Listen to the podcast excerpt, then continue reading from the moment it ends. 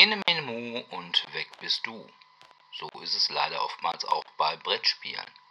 Für einige halten wir so lange die Luft an, bis sie vom Verlag neu aufgelegt werden, in der 127. Folge des DSD Brettspiel Podcasts. DSD, der Brettspiel Podcast.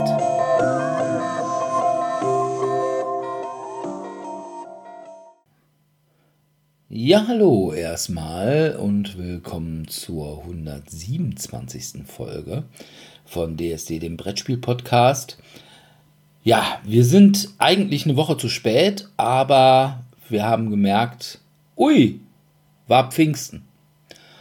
Und weil wir ja hier zwei Lehrer dabei haben, die Pfingsten aus unerfindlichen Gründen noch eine Woche Ferien haben, weil ist ja auch erst in zwei Wochen wieder Sommerferien, waren die natürlich nicht da, während andere von uns hart arbeiten mussten in dieser Am Woche. Pfingstmontag hast du hart gearbeitet.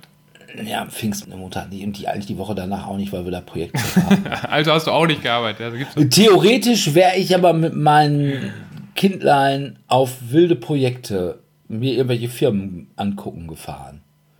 Theoretisch hätte es so sein können.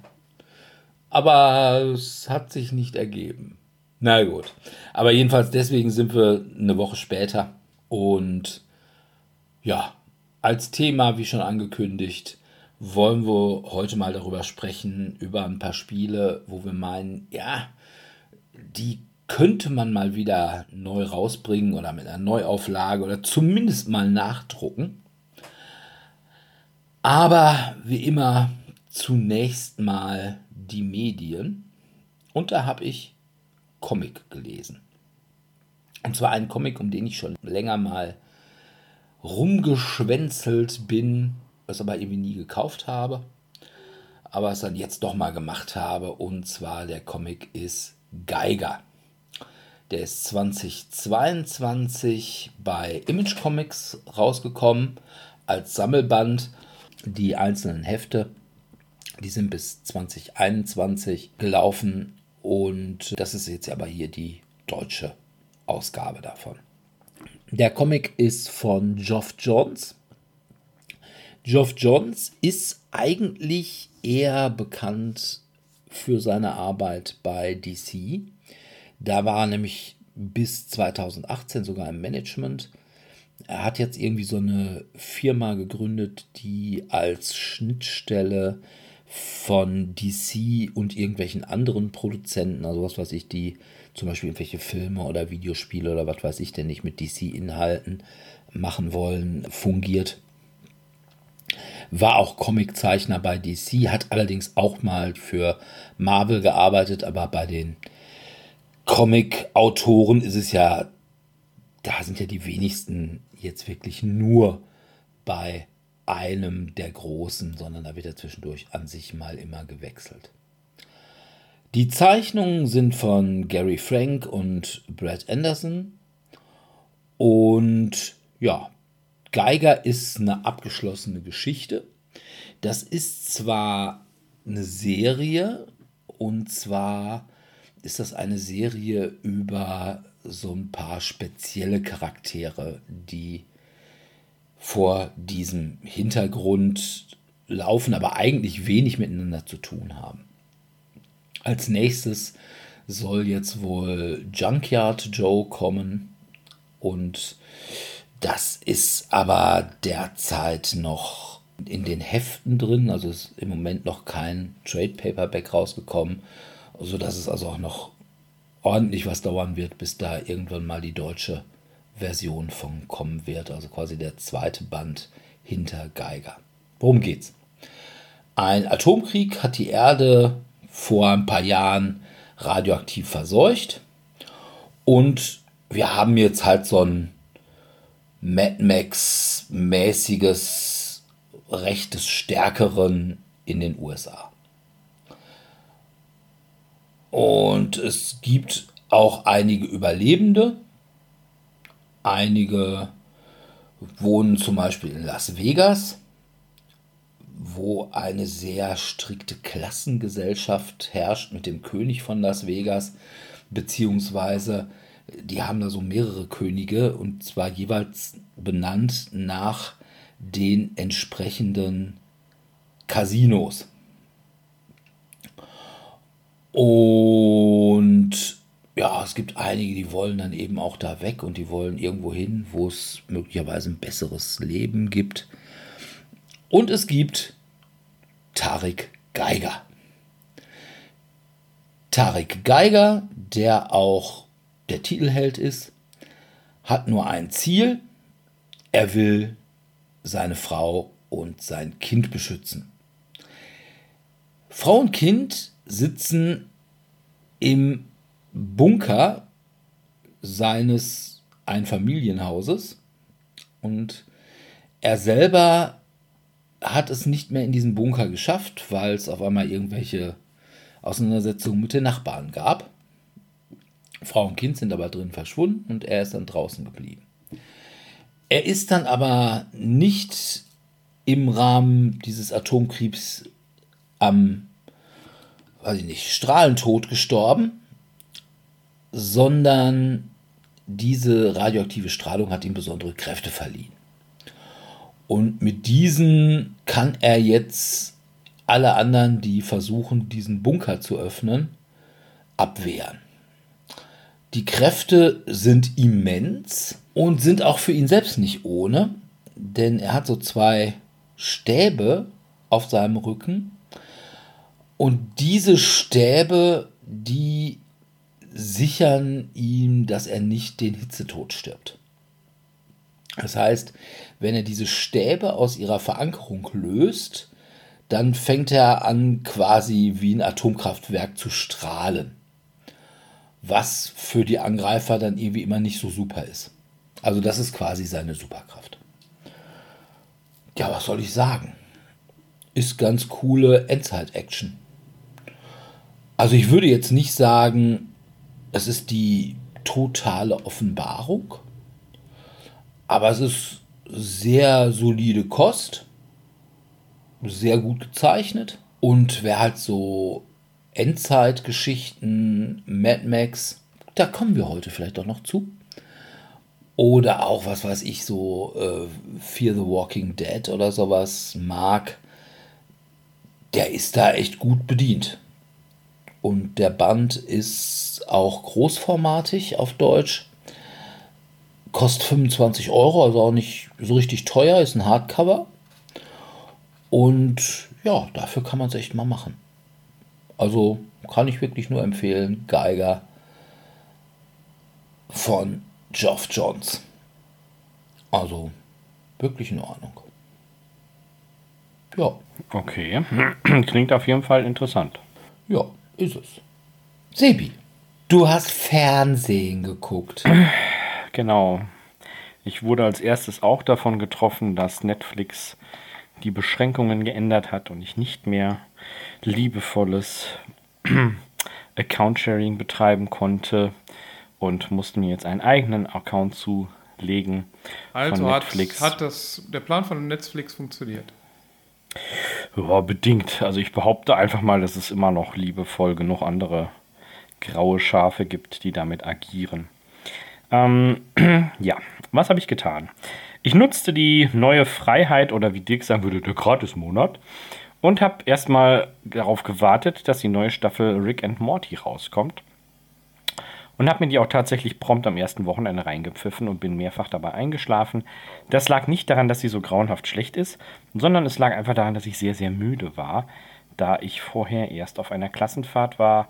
Das äh, unterschlägt Dirk immer ganz gerne, dass das sehr anstrengend sein kann. Ach was? Gut. Urlaub. Luxus, hm, genau. So, was passiert in der neuen Staffel? Der Plot wird etwas weiter gesponnen. Inhaltlich ist es so, dass ja es einen großen Twist gibt, in dem ein Evil Morty, der als Superbrain Rick ebenbürtig ist, eine Art schwarzes Loch erschafft und dahin entfleucht. Und naja, was soll ich sagen? Die ganze Staffel dreht sich so ein bisschen um das Problem, dass Rick sich nicht sicher ist, wie kann er dieses verdammte Loch schließen. und da so hin und her knobelt. Außerdem wird bereits in der letzten Episode aus der Staffel davor bekannt gegeben, dass Rick in der Vergangenheit erst zu einem größten wahnsinnigen Wissenschaftler wurde, als er sich selbst begegnete. Er hatte damals die Portal Gun noch nicht erfunden und ein Ich aus einem anderen Universum hatte sie allerdings erfunden und wollte ihn davon überzeugen, dass er das auch macht. Und das fand er nicht so cool, er war da sehr zurückhaltend und jenes andere Ich hat dann seine Familie getötet, also sprich seine Frau und seine Tochter Beth wurden über eine Bombe in Stücke gerissen. Er musste das mit ansehen und gab sich daran die Schuld, was ihn zum Alkoholismus trieb und darüber hinaus auch den Racheplan eröffnete, dass er eben diesen anderen Rick ausschalten muss. Und so entwickelt er sich zu dem Soziopathen, den er eben verkörpert, indem er sich eben da verbissen dran setzt und an diesem Plan weitergrübelt. Und die ganze Staffel handelt eben davon, dass dieser Metaplan, ich suche das böse Ich von mir, das mich quasi erschaffen hat, ja, einfach umbringen möchte. Es gibt dabei diverse interessante Ideen, die die Macher umgesetzt haben. Es wird geklärt, was aus den Dinosauriern wurde und wo die herkommen. Es wird geklärt, aus welchen Universen die verschiedenen Ricks, Morty, Summer und Co. stammen und dass irgendwie jeder irgendwie irgendwo schon mal gestorben sei. Es wird außerdem, das fand ich ein bisschen schade, eine neue Markenbrandingskampagne eingeführt. Es gab ja bereits in der Vergangenheit eine Episode, wo Rick und Morty, die Charaktere, mit Hilfe eines bestimmten Textilherstellers, dessen Namen ich an dieser Stelle nicht nennen möchte, um seine Werbung nicht noch weiter zu verbreiten, ein Abenteuer bestritten haben und dass nur jener besondere Stoff nicht von diesem Laser durchdrungen werden konnte, was jetzt eher blöd ist, aber naja, auf jeden Fall ist es eine Form von Markenproduktplatzierung in einer Zeichentrick oder ja, Cartoon. Ich weiß gar nicht, welches Genre ist das denn? Ich glaube, alte Menschen sagen Zeichentrick dazu. Ja, however. Ne? Also es ist halt eine Platzierung von Marken in dieser Art von digitaler Umsetzung. Das finde ich sehr schade, denn es ist meines Erachtens nach nicht nötig. Und ähnliches geschieht hier jetzt auch, wo in mehreren Episoden für einen Autohersteller geworben wird. Und das finde ich auch sehr schade, denn es macht so ein bisschen, ja, das Flair kaputt, ne? muss ich ehrlicherweise sagen. Für den reflektierten Beobachter ist relativ schnell klar, worum es geht und was sie da machen. Kinder werden halt einfach nur davon geblendet und dann hören, ja, ne, die Marke XY, da fahren Rick und Morty mit rum. Ja, aber erstmal, ist Rick und Morty für Kinder? Nee, nicht direkt. Also es ist eine eher ältere Zielgruppe. Ich wollte gerade sagen, die. Die meisten, die sich das angucken, sind tatsächlich auch schon in der Alterskategorie, dass sie selber sich ihr Auto aussuchen dürfen. Ja, und dass ihnen Wrangler Jeans nicht mehr passen. Hupsi, jetzt hab ich's gesagt. Ja. So kann ich nicht arbeiten, Leute. So kann ich nicht arbeiten. Wir haben doch schon Werbeeinnahmen von Lee bekommen. Ah, ups, jetzt habe ich es verraten. Nee, also von daher, ich fand's schade gibt dem Ganzen so einen, so einen leicht faden Beigeschmack, meiner Meinung nach. Passt auch nicht gut in den Plot-Twist, warum die jetzt ausgerechnet für diese Automarke irgendwie was tun. Ähm, inhaltlich gibt es ein paar lustige Episoden. Ich habe bei manchen echt herrlich gelacht, aber ich fand die Staffel insgesamt eher schwach. Also dieser Metaplot ist omnipräsent, was meiner Meinung nach nicht notwendig ist. Und auch dieses klassische Abenteuererleben sehr verzerrt. Und das finde ich eigentlich schade. Das macht die Serie so ein bisschen was Besonderes aus an der Stelle und das fällt halt ein bisschen weg. Klar, die eingefleischten Rick and Morty Fans werden sich das natürlich reinpfeifen. Ich habe es mir ja auch reingepfiffen, aber die Staffeln davor fand ich inhaltlich stärker. Also ich hoffe, dass die nächsten etwas besser werden. Also ich gebe ja zu, ich konnte mein Lebtag noch nie was mit Rick und Morty anfangen. Ja. Ich habe das immer mal versucht, aber ich fand das immer nur so. Äh, hä? Arme Pickel. Ja, genau. Ja, genau. ja vor das allem die Pickel. Folge, aber das ist die einzige Folge, die ich, glaube ich, die ich komplett gesehen habe. Den Rest fand ich immer so, ja. Pff. ja Und das, das ist also ja auch noch die Episode, die von Jessica Gao ist, die She-Hulk als Serie verhunzt hat. Also ja, trotzdem, aber das ist tatsächlich, fand ich, eine großartige Episode. Also so viel irrer Scheißdreck zusammengestammelt. Ähm, da musste ich schon sehr lachen. Und was ich bei Rick and Morty einfach ganz angenehm finde, es ist halt nicht zu sehr kindlich, sondern eher so ein, ah, der Fäkalhumor geht mir auch manchmal auf den Zeiger, weil es auch ein bisschen über ist. Ich gucke es immer ganz gerne beim Bügeln oder ähnliches. Also es ist jetzt so eine Nebenbei-Serie. Ja, es ist doch Ich wie all diese aktiv. Art von, ja, sag mal, Comic-Serien, Cartoon-Serien oder Ja, Zeichentrickserien ja, ja, wie. American Dad, wie Family Genau, Guy, ja, ja, ja, exakt. wie ja, ja. South Park, wie Simpsons. Ja. Ist ja alles nichts für Genau. Kinder. Nö, eigentlich nicht, da gebe ich dir recht. Die gucken die Powerpuff Girls. Quasi, ja. Oder Caillou. Was auch immer KU ist. Ja. Ich dachte Paw Patrol. Gut. Paw Patrol Ja, auch, ja. Paw Patrol. Genau. Paw Patrol ist auch im Moment crazy shit, super, ja. weil das ist mit Hunden. Genau.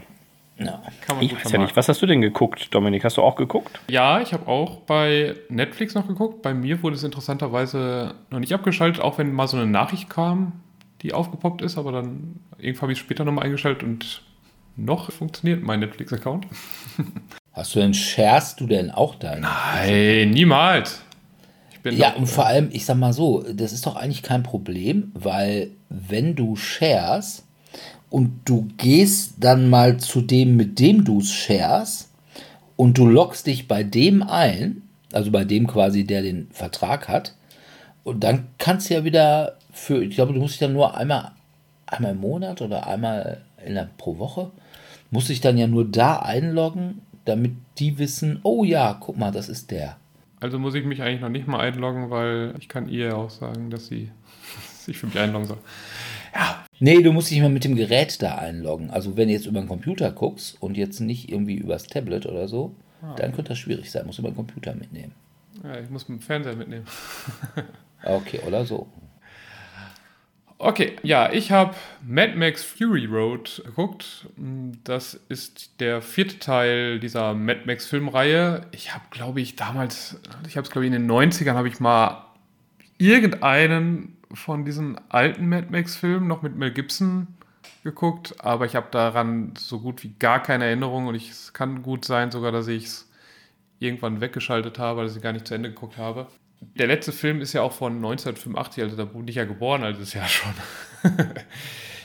Ewigkeiten her. Und 2015 kam halt ein neuer Film raus. Ich glaube, der spinnt die Story weiter, aber ich habe keine Ahnung. Von daher, ich tue mal so, als wenn es nicht ist, weil es, ich glaube, die Story, die dort erzählt wird, soll auch so aufgebaut sein, dass sie für jeden, der wie ich zum Beispiel kaum was mit den alten Filmen zu tun hat, genießbar ist. Ja, das war ja auch damals schon so. Die Filme waren alle. Krachboom, Actionfeuerwerk, Story, Ja, komm, mach mal. Genau, also gut, es war die Figur, die war halt durchgehend. Ne? In Mad Max, Mad Max 2 und Mad Max jenseits der Donnerkuppel. Ja, der nächste Teil soll ja nicht mehr Mit- Mad Max, sondern das soll ja die Story von Furiosa, die jetzt hier in dem Film auch eine größere Rolle spielt, Ja, okay. erzählen. Mal gucken. Ja. Ja, ich habe auf jeden Fall den Film geguckt. Regie führt aber immer noch George Miller, der auch die alten Teile verfilmt hat. Mel Gibson ist aber eben nicht mehr dabei. Diese Rolle hat jetzt Tom Hardy in dem Film übernommen. Und ähm, der wird am Anfang der Story von so Warboys überfallen und dann erschlagen und wird dann medizinisch behandelt, bekommt so ein Tattoo-mäßig dann aufgeschrieben, er kann ein Blutspender für alle werden. Er versucht zwar nochmal zu fliehen, aber das ist auch nicht von Erfolg gekrönt. Und er wird dann an diesen fanatischen Warboy Nax quasi als Spender dann zugeordnet. Und danach endet erstmal für Mad Max erstmal die Story. Danach geht es ein bisschen anders weiter, nämlich zu dem Herrscher dieser Kolonie, Imotan, der schickt Imperator Furiosa, gespielt von Charisse Theron, mit einem Warwick, also so einem hochgeladenen Lastwagen, schickt er, um neue Waffen und Benzin und sonst was zu holen. Also auf eine einfache Mission, um Nachschub zu holen. Die hat sich aber andere Dinge überlegt. Die hat nämlich den Harem von Immortan geklaut, also die Frauen, die er für sich beansprucht und die da auch aus äh, quasi raus wollten und versucht jetzt mit denen zu fliehen. Das heißt, sie fährt erst los, ganz normal, als wenn sie jetzt diesen Auftrag machen würde und biegt dann irgendwann ins Nichts ab. Und daraufhin kommt eine Verfolgungsjagd. Der Warboy Nax hat aber ein bisschen so körperliche Probleme. Deswegen, um trotzdem bei dieser Verfolgungsjagd dabei zu sein, klemmt er dann Mad Max vorne an seine Karre, um sich direkt mit ihm während der Fahrt auch verbunden zu sein und weiterhin Blut gespendet zu bekommen. Dabei kommt es dann am Ende zu einem Unfall und Mad Max und die Furiosa zusammen mit dem Mädels, die sie da gerettet hat, die versuchen dann gemeinsam sich durchzuschlagen zu den grünen Landen, wie sie das nennt, um dort neues Leben anzufangen. Und damit geht es dann eigentlich von Action-Set-Piece zu Action-Set-Piece. Ich denke mal, ich muss jetzt nicht weiter spoilern, auch wenn die Story, wie wir vorhin schon erwähnt haben, eher trivial ist. Es geht hier, glaube ich, eben hauptsächlich um, um das Actionfeuerwerk, um die Musik und so ein bisschen um den artistischen Filmstil. Ich glaube, der hat ja auch einige Oscars gewonnen für beste Kostüm, besten Schnitt, bestes Make-up, bestes Szenenbild, besten Tonschnitt und besten Ton. Also für vieles, was halt einfach nur Show ist. Und das macht der Film auch wirklich gut. Man kann den sich eben zwei Stunden gut anschauen, berieseln lassen und gut ist. Also er hat mir jetzt persönlich nicht so viel jetzt gegeben, weil ich habe halt immer gehört, dass der so toll sein sollte und man sollte sich den mal angeguckt haben. Jetzt habe ich es mir angeguckt und sage, ja, ich habe schon mal zwei Stunden schlechter verbracht, aber auch besser. Von daher so eine eingeschränkte Filmempfehlung, also für so einen entspannten Nachmittagabend, wo man einfach mal Kopf ausschalten und Film gucken, da tut das durchaus seinen Zweck. Für jemand, der natürlich ein bisschen mal Inhalt und eine komplexere Story haben möchte, würde ich den Film jetzt mal skippen. Aber das ist eigentlich von Anfang an ja. Ich wollte gerade sagen, das ist jetzt Mad Max eh nie genau. so richtig. Also, es, wenn ich, ich gehe auch nicht in Transformers-Film und erwarte da eine hochgradige Story. Ich Oder schon. einen, einen Fast and the Furious-Film. Auch wenn viele da irgendwie mit irgendjemandem immer mittrauern, ich habe keine Ahnung, mir gehen nervige Prolokarren eher auf die Nerven bei solchen Filmen, von daher habe ich die auch nicht geguckt. Aber es ist doch mit Wim Diesel. Ja, Und der ist doch total deep. bestimmt. Also, von daher, also da bist du, da geht es ja auch um Family und so. Ja, ja ist aber ich muss auch tatsächlich sagen, ich habe den ja auch gesehen, das ist schon ein bisschen was her, ich habe den auf DVD. Ja, es ist von den Action-Szenen und dieses typische, ne, irgendwie ein großer LKW wird Rammt verfolgt äh, von irgendwelchen kleinen so Wüstenbuggies mit irgendwelchen Typen. Irgendwie lustig finde ich immer, dass die sich dann eben auf die Fresse verchromt haben. Mit irgendwelchen Chromspray. Witness me, Witness. Das ist schon ganz lustig. Auf zu Valhalla. Warum auch immer Valhalla da das Ja, Mythologie ist. ne, so Idioten, die meinen ja, sie kommen nach Valhalla. Aber naja, ich fand allerdings, und das ist mein größter Kritikpunkt, du hast eigentlich den großen Showdown, der auch so ungefähr so nach zwei Dritteln des Films kommt. Und dann kommen sie da an, wo sie hinwollen. Und jetzt denkt man, ah ja, jetzt hier schön, weiß ich nicht, Friede, Freude, Eierkuchen. Friede, ja genau, Friede, Freude, Eierkuchen. Aber nein, Da, wo sie vorher durchgefahren sind, das war schon. müssen wir nochmal machen. Müssen wir nochmal Äh, zurück. Und das ist, das Ja, fand oder machst es ja sogar mehrfach. Also das fängt ja halt mit der ersten Verfolgungsjagd an, dann kommen sie in diesen Canyon zum ersten Mal, wo neue Verfolgungsjagd stattfindet. Danach geht es mit der Verfolgungsjagd weiter und im Grunde genommen ist es halt eine durchgehende Verfolgungsjagd, die immer durch kleinere Sachen unterbrochen wird. So. ja, aber irgendwie, Das auf 120 Minuten. wenn das ein Videospiel wäre und ich sage, boah, jetzt habe ich das Spielziel erreicht und das Spiel wird mir dann sagen, hahaha, verarscht, nochmal, dann käme ich mir verarscht vor. Und das werfe ich dem Film so ein bisschen vor. Also von daher würde ich sagen, zumindest der zweite und der dritte Mad Max fand ich weit besser. Ich muss auch tatsächlich sagen, dass ich Mel Gibson einen besseren Max Rockatansky fand. Also, Ich meine, der ist ja schon generell ein bisschen wahnsinnig schon immer gewesen. Also wenn man jetzt hier seine Filme eben Mad Max, dann hier den Schottland-Film. Ja, Braveheart. Braveheart oder eben auch Passion Christi. Okay, da hat er jetzt nicht gespielt, aber den hat er, da war ja, glaube ich, Regisseur, wenn ich mich da nicht Genau. irre. Wo auch einfach er den Wahnsinn dieser Qualen herausstellen wollte. Also er hat ja generell immer so ein bisschen was Wahnsinniges an sich. Ja, wobei man sagen muss, Passion of the Christ, lasse ich ja nichts drauf kommen, weil endlich mal eine Gelegenheit mit deinen Lateinkenntnissen zu reüssieren. Nein. Es gibt einige, Alia Jagda es gab einige von uns, die hatten Latein auch in der Schule und nicht nur im Asterix. Und da wird ja wirklich Latein gesprochen. Allerdings klingt es wie Italienisch. Also würden die nicht sagen Veni, Veni Vidi Vici, sondern würden die sagen "Eh, Veni Vedi Vici. Ja, wo du mit auch, weiß ich nicht, in äh, Mailand eine Pizza bestellen könntest. Wahrscheinlich. Also, Ja, mit Vidi Vici und ich bekomme Pizza, ist schon mal gut. du musst das Wenn ich Ganze nicht bezahlen muss. nur so ein bisschen pathetischer machen und mit mehr Hände.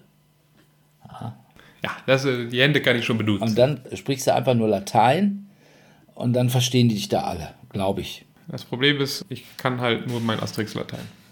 Hast du, nie, hast du echt Französisch? Äh, c'est vrai, mais je ne parle pas français, c'est trop difficile. Ja, gut. Okay.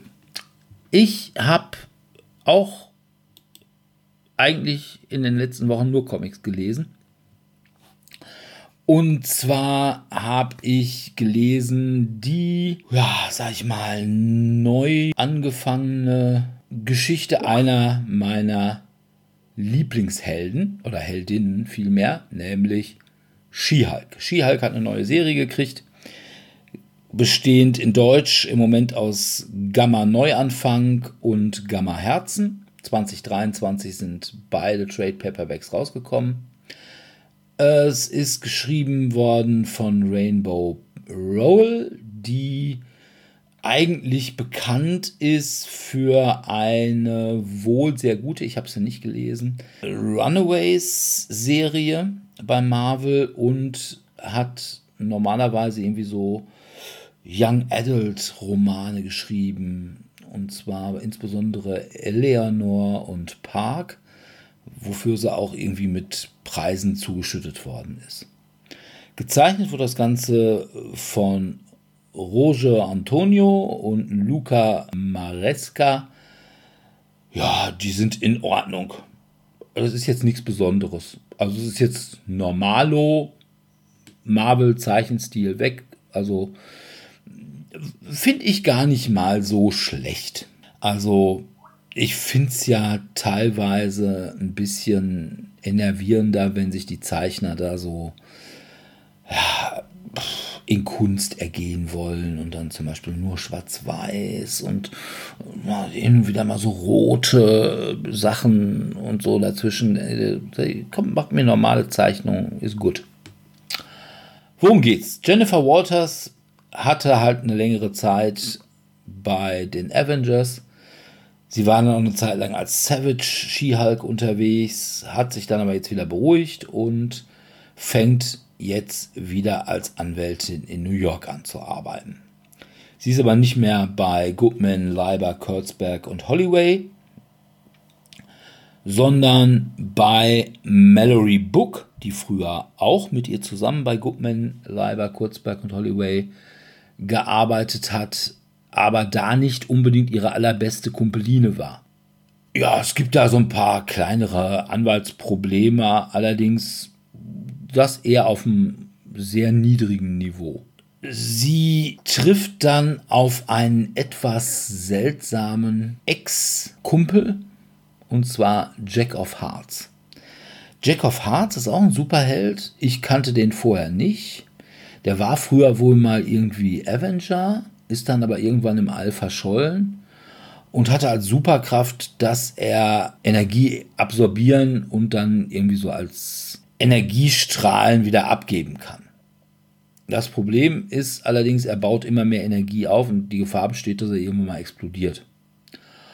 Und mit seiner Energieabsorption hat er irgendwann auch mal She-Hulk komplett entgammaisiert, sodass sie also keinerlei Superkräfte mehr hatte und als sie sie wieder kriegte, die nicht mehr kontrollieren konnte. Weil das ist ja das Besondere bei She-Hulk im Gegensatz zum Hulk, kann She-Hulk ihre Kräfte halt kontrollieren. Also sie kann, wenn sie will, zum She-Hulk werden ist dann super stark, ist aber auch nicht irgendwie komplett Hulk Smash, ne? so ein bisschen dümmlich, sondern sie behält also auch ihre intellektuellen Fähigkeiten, aber sie kann auch sagen, so, jetzt knipse ich mal zurück und sieht dann wieder ganz normal aus. Ja, das ist okay. Also es ist nicht der, sag ich mal, beste She-Hulk-Run. Das ist meines Erachtens weiterhin weiblich ledig grün sucht von Dan Slott. Aber es ist okay. Es gibt einige Figuren, die mir ein bisschen fehlen, die aber vielleicht doch noch, wie ich schon mal in der Vorschau gesehen habe, doch mal wieder vorkommen. Das ist vor allem Awesome Andy. Awesome Andy ist halt ein Android, der eigentlich auch bei Goodman, Leiber, Kurzberg und Hollyway gearbeitet hat und der sich, ja, ist wie so ein Golem, das heißt, der kann nicht sprechen und hat dann immer so eine Schiefertafel dabei und darüber kommuniziert er. Der kommt hier nur einmal ganz kurz vor. Ja, also wie gesagt, kann man machen. Lässt Raum für Erwartungen, sage ich mal so. Das ist sicherlich nicht das Schlechteste, was derzeit an Comics auf dem Markt ist. Ich würde auch nicht sagen, es ist das Beste, aber wer She-Hulk mag, der ist hier schon gut unterhalten. Und Mai, sie ist halt Anwältin. Und von daher schon mal per se. Schon mal eine schlechte Person. Na, sie, erstens, sie sieht natürlich, weil sie Anwältin ist, total gut aus. Na, das tun Anwälte oder Ex-Anwälte halt immer. Du redest jetzt von weiblichen? Na, männliche noch mehr. Manche sagen so, manche sagen so. Ah, schon. Und ja, es ist halt auch immer so ein bisschen mit so einem ja, leichten, lustigen Einschlag dabei. Ja, also von daher kann man mal machen. Ja, kann ich nur empfehlen. Ja, dann wollen wir uns mal unserem eigentlichen Thema widmen. Sollte mal wiederkommen. Es gibt ja diverse Spiele, die eigentlich super duper gut sind. Aber wenn man sie dann irgendwann mal irgendwem empfehlen will, weil der zum Beispiel sagt, ja, ich suche ein Spiel für, oh, weiß ich nicht, sechs Personen und hm, mit dem und dem und das und das, und dann sagen, ja, pass mal auf, da wäre ideal das. Und dann guckt man bei Amazon, ja, gibt's nicht. Und deswegen würde ich sagen, machen wir jetzt mal so einen kleinen Wunschzettel wieder für Verlage, weil wir wissen ja, also genau wie die Spiel des Jahres Jury hören uns auch Verlage und ja, wir haben also quasi ihr Ohr. Ne? Also wir sind quasi die Spieleflüsterer. Ja? Wenn wir das sagen, dann wird das auch gemacht. Ich fange mal einfach. Du weißt, dass wenn jetzt diese Spiele nicht im nächsten halben Jahr angekündigt werden als Neuauflage, dass wir dann Lügen gestraft werden? Ja, aber dann liegt es ja nicht an uns. Ne, dann liegt es ja an denen. Ich dachte, wir wären die Flüsterer. Ja, sind wir ja auch. Aber es ist ja genau, es gibt ja auch Pferdeflüsterer, die jetzt irgendwie beim Gaul auch nichts mehr machen können. Da muss den halt erschießen. Ja? Nicht anders ist es bei Spieleverlagen. Ne? Außerdem muss ich ehrlich sagen, ich glaube, wenn ich mir so meine Liste angucke, da gäbe es eigentlich eh nur einen Spieleverlag, der die ganzen Sachen rausbringen könnte. Beziehungsweise einige sind ja auch auf Englisch dabei. Aber zumindest eine Sache sehe ich hier gerade. Ja, ja zwei.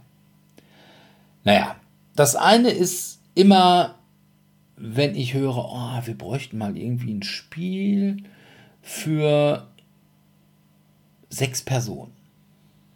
Und sechs Personen ist halt immer schwierig, ne? weil die meisten Spiele sind halt bis vier, vielleicht mal fünf. Sechs ist immer ganz, ganz schwierig. Am Seven Wonders. Nee, das ist es nicht. Das ist halt auch irgendwie, glaube ich, in 125 Versionen mittlerweile verfügbar. Nach wie vor. Nein, es geht um ein Spiel, was ich sehr, sehr liebe. Obwohl es eigentlich ein Eurogame ist. Also ein Area Control Spiel mit Role Selection. Also hier zum Mars hier. Genau, Aufbruch zum roten Planeten. Aufbruch zum Planeten.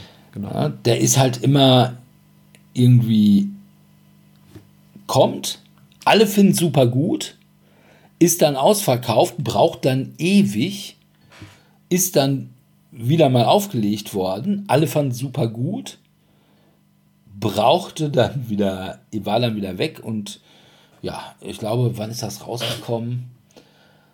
2015, 16 mit der zweiten Auflage. Achso, mit der zweiten Auflage, ja. Ja. Also ich glaube, die erste Auflage war ja schon ein bisschen älter. Müsste 2010, 11 sowas in dem Dreh gewesen sein. Und seitdem nicht mehr. Obwohl ich vor, glaube ich, drei Wochen im Tellurien noch eine Ausgabe gesehen habe davon. Von der zweiten Auflage. Aber ansonsten bei Amazon oder so nichts zu kriegen. Und von daher, Aufbruch zum roten Planeten könnte man mal wieder machen. Ja, ich muss, bevor ich meine Picks wähne, muss ich natürlich für Martin natürlich sagen, dass Roborally immer eine Neuauflage gebrauchen kann. Ja, Roborelli muss hat doch vor gar nicht von. so langer Zeit noch eine Neuauflage gekriegt. Ja? Gab es die schon wieder? Ich meine, kurz vor der Pandemie oder irgendwie so. Ja, ist ja auch schon lange her, ne? Aber und auch Aber die gibt es auch noch überall, Figuren. meine ich. Ja. Ja. Was ich aber habe, ist ein Spiel, was Dirk gerne immer auf der Resterampe vom früher Heidelberger, jetzt dann Asmodee. Asmodee jetzt genau, hätte, aber da halt auch, genauso wie ich dann nie bekommen hat, ich spiele es halt auch nur im Laden, weil da gibt's ähm, Der Pate. der Pate, genau, Corleones Empire. Und das war ja irgendwann mal tatsächlich, ich kann mich in den Arsch beißen, das war mal irgendwo beim Weltbildverlag. Für, weiß ich nicht, 30 Euro oder so. Ah, okay. Ja, beim Weltbildverlag bin ich nicht so häufig auf der Webseite, muss ich Ja, ich auch nicht, zugeben. deswegen habe ich es ja auch nicht mitgekriegt. Erst als es da auch schon wieder weg war. Aber das ist ein ähm, schönes thematisches ja, Worker Placement, Area Control. Ja. Sowohl ja, als auch. Beides, ne? Sowohl als auch, ne? Also man versucht ja, man platziert seine Mafia-Leute in den verschiedenen Ortschaften, um dann Sachen zu bekommen, also Waffen, Drogen, was auch immer. Und platziert sie gleichzeitig, um ähm, Mehrheiten. Mehrheiten Ja. in den verschiedenen Distrikten von New York, hauptsächlich Manhattan und Brooklyn, ich glaube ein bisschen Queens noch dabei, dort zu bekommen. Ja, und das finde ich recht amüsant. Also auch immer mal wieder dann diese Missionen zu erledigen, die einem dann Spezialfähigkeiten geben. Am lustigsten natürlich diese roten Spezialfähigkeiten, womit man dann Autobombe. ja, Leute in den Hudson Ja, River genau. auf jeden Fall verfrachten kann, gegnerische Mafiosi, um damit den Kampf um die wertvollen Gebiete doch ein bisschen einfacher für sich zu gestalten. Weniger Leute da auf dem Plan. Ja. Ist immer hilfreich. Ja. Ja. Auch sehr schön produziert mit unterschiedlichen Miniaturen für die verschiedenen, ich sag mal, Familien, Ja, die wir da spielen oder Unterfamilien, die unter dem Paten sind. Wir wollen ja alle den Paten beeindrucken. genau. Und auch die Metallboxen, die haben auch so schön Ja, geklickt. die sind ja irgendwie vollkommen überproduziert. Ja, das ist, ist Aber ich, also, äh, ich sage ja immer, es gibt keinen überproduziert. Es gibt nur unterproduziert, aber die sind schon richtig geil. Diese Koffer sind das, glaube ich, ne? Sowieso Koffer, genau, ja, ja. Das so, da, da packt man dann Sein Geld sein, rein. glaube ich, Geld und sowas rein. Um damit hinterher am Ende am meisten dann davon zu haben. Ja. Man bekommt dann irgendwie auch noch dafür, dass man quasi an verschiedenen Orten die Mehrheit hatte. Ja. Ja. Also ein durchaus lustiges Spiel mit einem netten Thema, auch wenn ich jetzt finde, dass der Pate, also Filmthema, also kommt jetzt nicht so ganz durch. Ja, also ist der schon so als äh, Mafia-Thema, das, genau, das, äh, als Mafia-Thema kommt es durch. Also von daher, man kann auch meiner Meinung nach die Lizenz weglassen und einfach ein Mafia-Spiel rausmachen. Ja, also wenn es dann günstiger ist. Corleone selber, der ist ja quasi nur der Rundenanzeiger, ne? Ja. Und ich weiß nicht, ob diese Leute, die du da bestechen kannst, irgendwie den Polizeichef und den Gewerkschaftsbonzen, ob die in dem Film. Namen. Ne? Ich weiß es, aber ich weiß nicht, ob die nicht wirklich auch nach Vorlagen. Vorlagen in dem Film. Aber ich meine, da kannst du auch trotzdem, also irgendein Polizeichef und irgendein Gewerkschaftsboss, wer soll dich daran hindern, ja, das zu nehmen? Du kannst ja auch tatsächlich, kannst ja die Realität nehmen, du sagst ja El Capone oder Lucky Luciano oder irgendwie sowas. Na, und dann nimmst du halt eben die entsprechenden Figuren aus der Realität. Also, das geht schon. Aber ja, ich habe aber echt gedacht, dass der noch, ich hatte immer Hoffnung, dass der irgendwann noch mal auf irgendeiner Resterampe auftaucht, aber ist tatsächlich, hat Asmodee auch nicht mehr?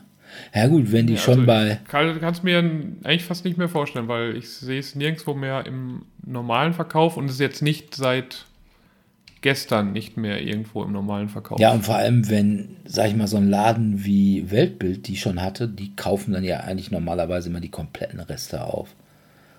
ja. Ja, ist echt schade. Ja, aber dann könnte man es wirklich mal neu rausbringen und dann direkt auf die Resterampe. Dann günstig verschaffen. Ja. Da, das, da wird bestimmt ein Studio jetzt anbeißen und sagen, hey, wir bringen das wieder in der gleichen Produktionsqualität heraus für von 50, 60, 70, 80 Euro. 90 sogar, ich Verkauf, dann, ja, 90 sogar und Verramschen's für verramschen's 30. dann für 30 dann auf der Oder, oder auf der Spiel für einen Zehner. Genau so will ich das haben. Ja. Sebi. Sebi. Ja, ich habe tatsächlich schon seit längerem gesucht nach einer Neuauflage des Spiels Ein bisschen Mord muss sein. Es handelt sich dabei um ein Detektivspiel, bei dem drei Zeugen gemimt werden und ein Mörder und natürlich auch ein Detektiv. Und der Detektiv muss durch die Schilderungen der vier Zeugen, es sind ja erstmal alle im Unschuldsverdacht, entsprechend aufzulesen, eine Geschichte sich anhören, was da alles passiert ist. Und das Problem ist, jeder Zeuge bekommt ein eigenes Buch. Und in diesem Buch auf Seite, keine Ahnung, 24, stehen bestimmte Schlagworte drin. Die muss jeder Zeuge nennen. In eine Geschichte verpackt. Und der Mörder hat andere Schlagworte und muss versuchen herauszufinden, welche Schlagworte eben von den Zeugen genannt wurden, damit er sich nicht als Mörder äh, ja, schuldig macht. Und ich finde das Spiel großartig. Ich habe das einmal gespielt und ich musste so lachen. Ja, und es gibt es leider immer nur auf Französisch. Und das finde ich mega ätzend. Ich hätte das total gerne wieder auf Deutsch. Das ist ja eigentlich nur so ein kleines Kartenspiel, ne? Nö, das ist kein Kartenspiel. Was du meinst, es geht so Richtung hier, ähm, wie heißt's, äh, Black Stories, sondern das ist tatsächlich so ein dickes Buch. Und da ist so eine Liste drin mit entsprechend, ja, Text. Haben wir das nicht mal irgendwann in Bielefeld nachts gespielt? Ja, haben wir und es war furchtbar witzig. Und Benny war ein unglaublich undankbarer Zeuge, der den Kommissar immer geflutet hat mit irgendwelchen Kackwörtern, wo du nicht wusstest, was man damit jetzt anfangen soll. Okay. Ja, für vier bis sieben Spieler. Und das gibt es leider nicht mehr auf Deutsch. Das finde ich ganz, ganz, ganz, ganz schade. Und du kriegst es auch nicht. ne? Es ist einfach nicht zu kriegen im Moment. Weißt du, bei welchem Verlag das damals rausgekommen ist? Äh, von Asmodee tatsächlich. Okay. Ja, Freunde von Asmodee, ja, auch mal auf den Sebi hören. Das war nämlich Ja. wirklich gar kein schlechtes Spiel. Also wirklich ein gutes Partyspiel. Ja. Also es ist wirklich, wirklich schönes Detektivspiel. Einfach, man kommt schnell rein, man braucht so zwei, drei Runden, bis jeder seine Geschichten spielen kann. Und wir haben das, glaube ich, vier Stunden gespielt oder so. Und es war mega witzig am Ende. Ja. Ja, ist wohl wahr. Und dem trauere ich hinterher. Ja. Dem trauere ich wirklich hinterher. Ja. Wem ich nicht hinterher trauere, anders als der Pate und Daim, ist ein Spiel, was ich natürlich habe, aber was ich auch immer gerne empfehle, was es aber mittlerweile bei zum Beispiel Amazon überhaupt nicht mehr gibt und bei eBay auch nur für extrem teuer. Und das ist Adventurers, Tempel des Chuck oder Temple of Chuck. Das ist damals beim Heidelberger Spieleverlag rausgekommen Und ja, es ist eigentlich Indiana Jones das Spiel. Also, es ist so ein bisschen Push Your Luck. Du bist in so einem Azteken oder Inka oder weiß nicht Tempel und willst da als, ja, ich sag mal so, in Anführungsstrichen Archäologe, also eher so Schatzjäger. Also du hast also kein großes Interesse dort die Kulturschätze zu bergen und sie dem entsprechenden Land und seinen Menschen zu geben, damit sie sie in Museen ausstellen können. Nein, du willst die für deine persönliche Sammlung oder zum Verkaufen. Und ja, wie das bei so Tempeln halt ist, die sind halt durch diverse Fallen diese Schätze gesichert. Unter anderem natürlich eine rollende Steinkugel, die dich da zermatschen möchte. Und diese Steinkugel ist dann halt auch so der Timer. Es gibt einige Gelegenheiten, wo du ja so Abkürzungen nehmen kannst. Das Problem ist, dass diese Abkürzung über zum Beispiel einen Lavasee geht oder über eine irgendwie klapprige Hängebrücke, wo dann auch die Steine, auf die du da springst, beziehungsweise die Bretter, dann durchaus mal brechen können und du dann in den Lavasee oder eben in den unterirdischen Fluss fällst. Und wenn dich irgendwann mal die Kugel überholt, also wenn sie sich zermatscht, oh, ist eh Ende. Aber das Problem ist, wenn die Kugel dich irgendwann mal überholt und in den Eingang rollt und du bist dahinter, dann bist du auf alle Zeiten im Tempel gefangen. Und das ist ein super schönes Spiel. Das ist ziemlich einfach eigentlich, aber durchaus auch clever. Du hast halt eben so dieses, ah, nehme ich den einen Schatz noch mit, weil bei einigen Schätzen musst du dann auch bestimmte Kombinationen wissen oder würfeln, um diesen Schatz dann mitnehmen zu können. Und gewonnen hat derjenige, der nachher lebend rauskommt und da dann die meisten Schätze hat.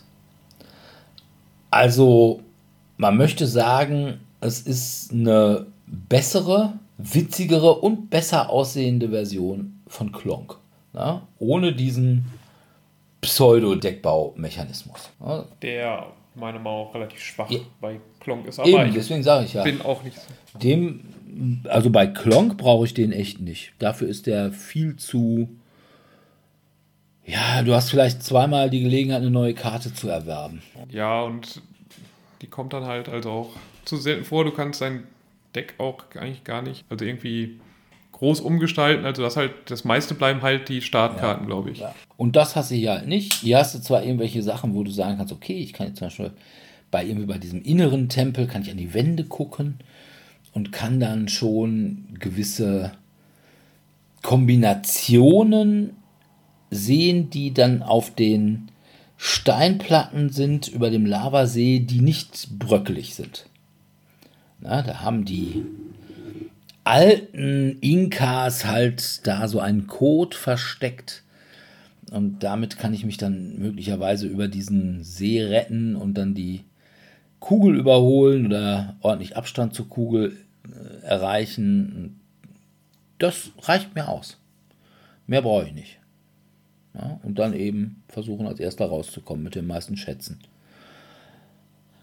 Also von daher sollte man mal wieder machen. Adventures, Temple of Chuck. Und es sah wirklich gut aus. War auch mit Miniaturen und die Miniaturen sahen super crazy aus. Also da war zum Beispiel eine, das war äh, also ein Lara Croft Lookalike, aber da war auch so ein Typ, der aussah wie eine ziemlich dicke Version von Corto Maltese oder äh, so ein Typ, der aussah wie einer von den Village People und sowas. Also echt super. Es gab auch eine zweite Folge davon, Adventurers Pyramid of Horus.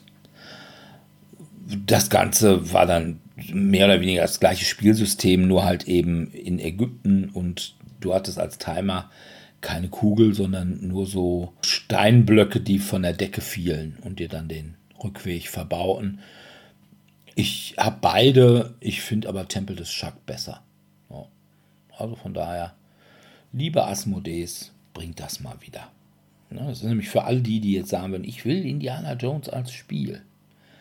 Und nein, das ist nicht Ruinen von Arnak. Oh. Klang aber sehr nah. Vom Thema, ja. Thema, ja. Okay. Vom Thema her. Achso, Thema, ja, ja. Das ist halt Thema, da was vielleicht nicht ganz so groß geschrieben wird. Okay, ich bleibe weiterhin bei Eurogames, die aufwendiger produziert sind, mit vielleicht auch nicht so ganz legalem Aktionen, aber ein paar Jahrhunderte früher. Ich fahre gerne Schiffe. Drake. Genau. Ich hätte da gerne auch dann aber eine Box, die einfacher zu lagern ist als die, die ich zurzeit besitze. Die ist doch sehr unhandlich, balkig und steht bei mir so ein bisschen blöd im Regal rum, als wenn man das irgendwie in diese Standard quadratische Box kriegen könnte, wäre ich doch zufrieden. Ich möchte aber keine Abstriche bei den hübschen kleinen Schiffchen machen oder bei den kleinen Fässchen, die man als Vorräte bei sich hat. Das ist alles schon hübsch anzusehen, sieht gut auf dem Tisch aus. Und man kann halt in der Karibik auf Kapernfahrt gehen mit diesen zwei verschiedenen Phasen. Einerseits versucht man eben verschiedene Inseln oder Häfen unsicher zu machen und ein bisschen zu plündern. Galeonen. Galeonen zu stibitzen und bei dem anderen versucht man seine Schiffe halt auszurüsten mit dieser netten Mechanik, dass ich halt so weit nach vorne gehen kann, wo ich nicht möchte. Das heißt, ich kann mir sofort den Platz aussuchen, das aussuchen, was ich haben möchte. Das Problem ist, ich kann nicht rückwärts gehen und natürlich, wenn ein Platz schon belegt wurde einmal, dann ist der halt schon leer gekauft. Und dann kann ich da halt nicht mehr hin. Das heißt, ich muss mir überlegen, möchte ich das auf jeden Fall, da muss ich so weit vorgehen, oder möchte ich viele kleine Schritte gehen, die mir vielleicht nicht ganz so viel bringen, aber vielleicht in der Summe dann doch mehr, als dass ich einfach nur zehn Felder nach vorne gerückt bin. Ja. Ja, das ist auch so ein ganz netter Mechanismus, aber dann geht es dann hinterher eben auf diese, um das zu bringen, um auf diese Kaperfahrt, die man dann äh, an verschiedenen Häfen dann machen kann. Also entweder man muss genug Vorräte haben, damit man weiter rein kann, man muss genug Kanonen haben, um die Verteidigung zu überwinden und so weiter und so fort. Ja, Ja, also für mich ein schönes Spiel. richtig geil. Gibt's das denn im Moment nicht? Ich sehe es halt jetzt auf jeden Fall beim ersten Googlen, also bei Amazon oder Fantasy Welt und ich glaube auch bei Tellurien habe ich es, meine ich, nicht gesehen. Ah, okay. Also, wenn es dann irgendwo irgendeinen Laden vielleicht doch noch hat, Und bei Fantasy Welt ist es ja immer so, also wenn es bei Fantasy Welt nicht gelistet ist, dann gibt's das nicht, weil normalerweise ist es dann gelistet und sagt, ja, wir wissen nicht, wann es wiederkommt. wir, wir, es ist nachbestellt oder sowas, ne? ja, genau. Also Fantasy Welt, das ist auch so eine Ja, Sache. das sind so Naja. die äh, drei Shops, die ich jetzt also zum Kontrollieren meiner Picks gewählt habe. Ja. Tellurien und dann die beiden größeren. Gut, Ja. Sebi. Sebi. Ich muss kurz in mich gehen, was mir sonst noch so gedanklich fehlt. Dann geh du mal weiterhin in dich. Ich habe nämlich hier direkt noch eins und zwar eine Videospielumsetzung. Wie ich finde, eine ganz hervorragende Videospielumsetzung. Gears of War. War damals auch bei Heidelberger erschienen, also war ein FFG-Spiel und deswegen dann in Deutsch bei Heidelberger. Und es war, meine ich, das erste Spiel, zumindest das erste, was ich gemerkt habe oder was mir untergekommen ist, was diese Mechanik hat, dass du Karten hast, mit denen du deine Figuren halt spielst und Aktionen gibst, die aber auch gleichzeitig deine Lebenspunkte sind. Das heißt, wenn du Lebenspunkte verlierst, verlierst du von diesen Karten. Das- Du kannst auch weniger machen. Und das war echt gut. Und ja, dieses Gears of War fand ich jetzt auch nicht das allerschlechteste an Setting. Aber das ist doch Das ein, halt- ein Konsolenspiel. Das kann doch schon nicht dein Setting sein. Ich glaube, Gears of War 3 ist auch für Erschienen. PC erschienen. Ja, also, ich glaube, die sind sogar irgendwann mal alle für PC erschienen. Da bin ich aber jetzt nicht sicher. Das kann ich dir jetzt Aber- nicht sagen. Das Problem war halt eben, dass es irgendwann mal initiiert war und dass es deswegen nicht mehr zu kriegen war. Weil wegen zu brutal und so. Muss ich mal eben gucken. Es ist auf PC rausgekommen. Xbox 360, Windows und Xbox One. Okay. Ja. Und jetzt du. jetzt? Hast nämlich voll gar keine Ahnung hier. Kamen Also- alle raus? Ja, Ah, okay. also auch eins. Aber wie gesagt, nur ganz kurz, dann wurde es indiziert und da kriegtest du es dann auch nicht. Ich habe es dann auch noch mal versucht zu bekommen, als ich das Brettspiel hatte. Wollte ich es dann doch auch noch mal irgendwann für einen PC haben. Obwohl ich glaube, dass es mir auf dem PC gar nicht gefallen würde. Weil das ist, glaube ich, so ein bisschen roguelike und mir dann doch zu schwer. Beziehungsweise ich bin ja niemand, der dann so ganz großes Investment in solche Spiele treibt und mir dann lieber irgendwie einen Cheat runterlädt oder eingibt, um dann irgendwie in God-Mode das einmal durchzuspielen. Und ich weiß gar nicht, ob das möglich ist bei Gears of War, weil die sind halt so stolz darauf, dass es so super hart ist. Ja. Ne? Aber es war ein super Aber Brettspiel. du hattest doch Auch verschiedene ganz einfach. meine ich. Aber ich bin mir nicht mehr ganz sicher. Es ist schon ein bisschen was her, dass ich Gears gespielt habe, Gears of War. Ah, Also ich weiß es nicht. Ja, Ja, von daher Gears of War, ja, von FFG kommend und dann bei Heidelberger. Das heißt, wenn wäre jetzt mal Asmodee dran. Und ich glaube, das ist auch ein Spiel, was wirklich gut gealtert ist. Was du heute ohne weiteres noch rausbringen könntest. Das einzige Problem ist, dass möglicherweise die Gears of War Lizenz heute nicht mehr so zieht. tippitoppi ist, wie sie, ich weiß gar nicht, wann das rausgekommen ist, 2013, 12, 13, sowas in dem Dreh. Da war das halt, glaube ich, noch ein bisschen sexier, als es heute ist. Obwohl, wenn man da mal wieder was rausbringen würde, oder man kann es ja einfach mal rethemen. Ja, dann nimmst du nicht Gears of War, sondern nimmst halt einen anderen Shooter. Mit Dead Space oder sowas. irgendwelchen Monstern. Ja. Ja gut, mein nächste Auswahl war ursprünglich auch eine Adaption eines Videospiels, wobei als Adaption des Videospiels war es eher mäßig. Es wurde auch später nochmal ohne die Videospiellizenz rausgebracht. Spielt in einer ähnlichen Zeit wie mein letzter Pick. Und ich hätte es auch gerne vor allem wieder auch um in einer kleineren oder in einer handlicheren Box, weil so schön das auch produziert war. Ich meine jetzt, die Miniaturen waren eher mäßig, aber es gab sehr, sehr viele davon. Hier dieses äh, Amerika-Kolonialisiert. Genau. Age of Empires 3 war es ursprünglich, die Age of Discovery. Hinterher wurde es umbenannt in Empires. Age of Discovery, glaube ich, auch wieder irgendwie so.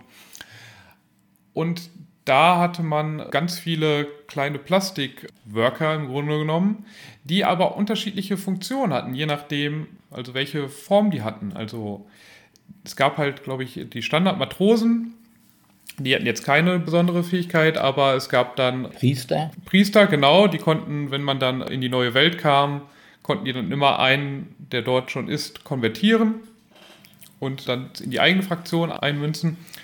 Dann gab es die Soldaten, die einfach ein bisschen besser kämpfen konnten. Ich glaube dann den Kapitän, der ein bisschen besser entdecken, also quasi auf Fahrt Ja. gehen konnte, um sicherer zu gehen, dass man auch wirklich was findet und so weiter. Und die hat man dann halt in seinem Starthafen dann erstmal verteilt und ist dann eben auf Expedition gegangen und hat dann versucht, eben A, verschiedene Sachen zu entdecken, B, das natürlich dann auszubeuten und zu plündern und C, ein bisschen auch Mehrheiten dort dann zu gewinnen und Gebiete für sein Land dann zu beanspruchen, was man dann gespielt hat. Das Ganze eben mit diesen kleinen, nicht so tollen, aber eben vielen Miniaturen und auch die Plastikmünzen, Dublonen waren eigentlich auch ganz nett. Also es gab, glaube ich, hinterher auch eine Spezialvariante, wo es auch mit sogar Metallmünzen gab, aber selbst die Plastikmünzen, die ich, glaube ich, auch habe, sind auch schon ganz manierlich gewesen, sahen auch schon ganz schick aus. Also von daher, ich finde es gut eben, wenn man das irgendwie auch nochmal schaffen würde, vielleicht ein bisschen kleiner zu produzieren, sodass ich das auch ein bisschen besser in mein Regal bekommen könnte. Und auch durchaus eine Empfehlung für mich wert weil es eben durch diese verschiedenen Fähigkeiten, die so die Worker haben, anstatt dass es einfach nur Standard-Worker ist, egal wo ich hinschiebe, dass es dadurch auch nochmal so eine taktische Perspektive hat, die nicht jedes Worker-Placement-Spiel hat.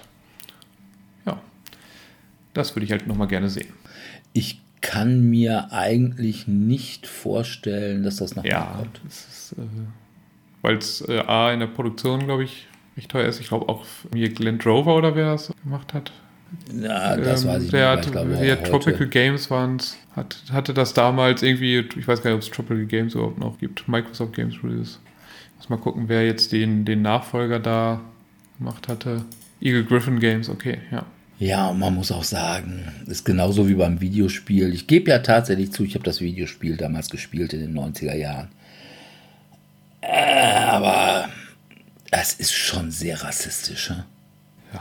Es ist halt schon so ein bisschen wie dieses Santa Maria. Also, ja, dass man natürlich dann da die äh, Leute äh, quasi, ist. denen die Bodenschätze im Grunde genommen raubt und ja.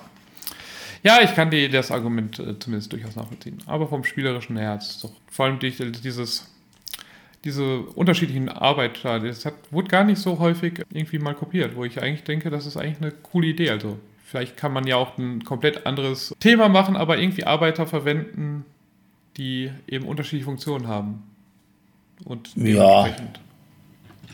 Das macht, ja. Weil das fand ich eigentlich ganz cool, dass ich dann mir überlegen muss, okay, welchen Arbeiter versuche ich mir als nächstes zu besorgen? Was versuche ich damit als nächstes zu erreichen, weil der und der Arbeiter ist besser für die und die Aufgabe geeignet. Gab auch ein anderes, wobei ich, wenn wir jetzt gerade dabei sind, fällt mir ein, was glaube ich auch nicht mehr produziert wird. Manhattan Project hatte, glaube ich, so was ähnliches, meine ich. Ich glaube, ist auch, aber ich glaube, es war auch vom Thema her schwierig zum. Ja, ähm, da konntest du dann irgendwie, du konntest dann so ein normaler Arbeiter konntest auf die Universität schicken. Ja, und, dann, und, dann, wurden die dann irgendwie so ein Kernphysiker oder irgendwie oder sowas. Ingenieur oder sonst was, ne? Konntest du die dann unterschiedlich auch ja. äh, verbessern und ich glaube, so, sowas hat ja. er das halt. Aber ist auch vom Thema her nicht so ganz einfach, äh, hey, wir versuchen eine Atombombe vor allem in so Kriegszeiten, wo jetzt auch wieder heute ja. in den Nachrichten stand, dass das mit dem Atomwaffen weiterhin eher besorgniserregend ist. ja, gut, aber es ging ja auch darum, irgendwie nicht dazu, Atomwaffen zu schmeißen. Nee, weniger als ich glaube, du konntest es, aber es war eher. Du, na, du konntest nicht die Atomwaffen, du konntest deren, die Fabriken konntest du angreifen. bombardieren, genau. Äh, und das war aber meistens nicht besonders effektiv, also hat das keiner gemacht. Und es gab ja auch von Manhattan Project noch eine zweite Version. Ja, gab es dann dieses Energy Empire oder sowas? Ja, wo es dann irgendwie um die zivile Kernenergienutzung oder irgendwie so ging. Und das war, aber da hat irgendwie auch keiner mehr drüber gesprochen, glaube ich. Aber sonst war also Manhattan Project fand ich eigentlich für ein Eurogame fand ich das wirklich gut. Also muss man mal so sehen. Ja, Sebi, hast du mittlerweile es wie Maria gemacht und all diese Worte in deinem Herzen bewegt? Wie all, all meine Worte. Ich habe halt überlegt, welches Spiel ich vermisse oder was ich einfach schon lange hinterherjage. Und da ist einfach nichts. Ja. Ich vermisse im Moment einfach keine Neuauflagen.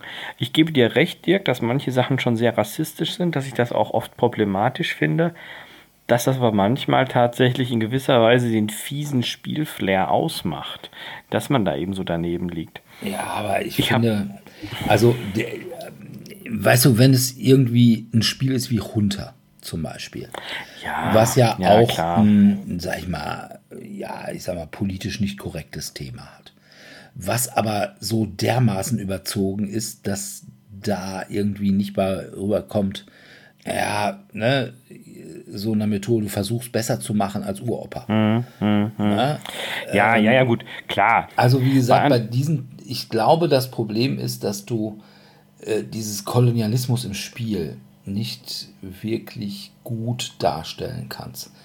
Zumindest, wenn du sagst, okay, wir spielen das Ganze auf Siegpunkte und aus europäischer Sicht. Weil du es dann eben immer, du willst es besser machen als Opa. Ja, immer. Eine andere Ja, ja, Ansicht wäre zum Ja, Beispiel ja, ja. sowas wie Spirit Island, wo es halt darum geht, dass du die Vertrau, vertreibst die. Kolonialmächte wieder vertreiben willst Ja, ja, als natürlich. Naturgeist oder Ja, irgendwie ja, sowas. klar, Oder gebe ich dir hier vollkommen recht. ähm, Ich hatte jetzt auch überlegt gehabt, ob ich mir eine Neuauflage von Times Up wünschen würde, aber da kommen ja regelmäßig welche. Aber wenn du da nichts hast, ich habe noch eine Menge. Überrascht mich. Und zwar kommen wir jetzt in den Bereich, also die ersten drei Spiele, das waren Spiele, wenn die jetzt nicht neu rauskommen, dann ich kann damit leben, weil ich habe sie alle. Es ist halt nur so eine Sache, wo man sagt, naja, das würde man eigentlich immer ganz gerne mal Leuten empfehlen und man kann es nicht wirklich empfehlen, weil eben nur für Fantasiepreise auf eBay. Aber jetzt kommen wir zu Sachen, wo ich zumindest ganz gerne mal Erweiterungen zu hätte, wo ich immer nur das Grundspiel habe. Und das erste wäre Star Trek Fleet Captains. Da habe ich das Grundspiel, also mit Klingonen und Föderation. Und ich hätte ja gerne auch noch mal mit Romulanern und mit Dominion. Und ja, es gibt es leider nicht mehr. Und gerade die Erweiterung und gerade die, ich glaube, Dominion-Erweiterung ist unbeschreiblich teuer, wenn man sie bei eBay sucht. Und von daher habe ich nur das Grundspiel. Und dieses Grundspiel hat halt den Nachteil, eigentlich, ja, man kann es zu viert spielen, wo dann irgendwie zwei gegen zwei spielen. Aber von der DNA ist es halt ein Zweispielerspiel. Wenn du allerdings die beiden Erweiterungen hast, dann wird es also auch von der DNA her ein Vierspielerspiel, die dann alle gegeneinander spielen. Und deswegen hätte ich da schon ganz gerne die Erweiterung. Ich sehe allerdings nicht, dass das neu rauskommt. Ich glaube, das kam zu einer Zeit raus, als die Lizenz dafür, weil, ja, ich sag mal, Star Trek lag zu der Zeit, das muss so in den Zehnern gewesen sein, ein bisschen brach. Also ich glaube, das war sogar vor diesen Neuauflage-Filmen hier Into Darkness und solche Sachen. Und gänzlich vor jetzt Discovery oder Picard. Also das Einzige, was es da so ein bisschen kurz vorher gab, das war halt diese wohl ziemlich gefloppte Serie Enterprise, obwohl ich die gar nicht so schlecht fand. Also die quasi die Vorgänger der Original Enterprise waren mit Captain Archer. Und deswegen war wahrscheinlich da die Star Trek Lizenz zumindest preiswert. Ich will nicht sagen billig, aber nicht so teuer. Und ich glaube, wenn das heute nochmal gemacht wird, ich glaube, dann wird es wahrscheinlich ein bisschen teurer. Und das war schon ein Spiel, was per se relativ teuer war. Das war, glaube ich, das Grundspiel irgendwie bei 90 Euro und ich glaube, die Erweiterungen lagen auch ursprünglich immer so bei 80, 90 Euro. Und wenn man das heute machen würde, könnte wahrscheinlich irgendwie so bei 150 und 100, 120 bei rauskommen und dann weiß ich nicht, ob da der Markt so richtig groß dafür ist. Aber naja, kann man sich ja mal überlegen. Ist auch damals nie auf Deutsch rausgekommen, weil hey, es hatte Thema und Deutsche mögen kein Thema. Und dann noch Star Trek, was ist das überhaupt? Ja, da hat der deutsche Korthosenträger noch nie was von gehört. Und von daher gab es das nicht. Aber es ist eben das beste Star Trek-Spiel, was es so gibt. Ja, Star Trek Fleet Captains. Bitte neu und insbesondere bitte die Erweiterungen raus. Man kann ja auch noch mehr machen. Also ich weiß nicht. Könnte da ja zum Beispiel, zumal ja auch dieses Star Trek Fleet Captains das hat ja Schiffe aus allen Epochen. Also es hat Originalserie, du hast die Original Enterprise, also die ohne Buchstaben, dann hast du die Enterprise A, B, aber C, hast du D, hast du E, hast du. Also da ist eine Menge zu machen. Und da könntest du möglicherweise also auch jetzt irgendwie Picard irgendwie mit reinbauen oder sowas. Also könnte man durchaus wieder ein paar neue Schiffe reintun. Ich glaube, so an Fraktionen ist jetzt nicht viel neu rausgekommen.